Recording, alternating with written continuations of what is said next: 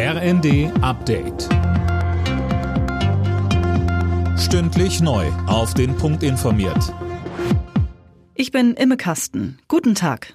Wie geht's weiter nach den großen Protesten der Bauern? Die Ampelfraktionschef wollen übermorgen einen Fahrplan vorlegen, wie die Regierung den Bauern entgegenkommen kann, zum Beispiel durch weniger Bürokratie.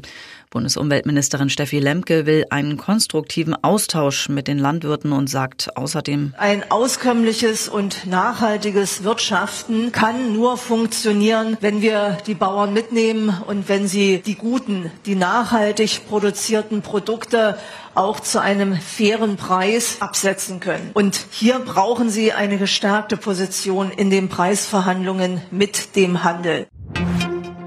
Die Lage auf dem sozialen Wohnungsmarkt bleibt in Deutschland weiter angespannt. Trotz hoher staatlicher Zuschüsse fehlen aus Sicht des Bündnisses Soziales Wohnen mehr als 910.000 Sozialwohnungen.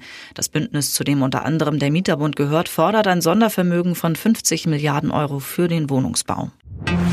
Rettungsdienste und Kliniken entlasten. Das soll eine Reform der Notfallversorgung bringen, die Bundesgesundheitsminister Karl Lauterbach heute vorgestellt hat.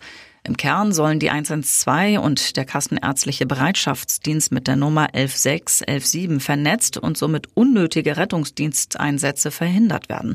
Lauterbach sagt, Sie machen einen Anruf, wo Sie vielleicht die Sorge haben, Sie müssen ins Krankenhaus. Sie erfahren dann, dass Sie gar nicht in die Notaufnahme müssen, geschweige denn ins Krankenhaus. Sie werden beraten durch eine Ärztin, Sie bekommen Ihr Medikament und Ihre Krankschreibung. Das ist eine Riesenmöglichkeit, Geld zu sparen und gleichzeitig die Versorgung deutlich zu verbessern.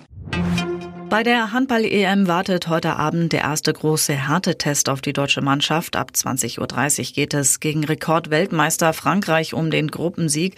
In der Hauptrunde steht das DHB-Team bereits. Alle Nachrichten auf rnd.de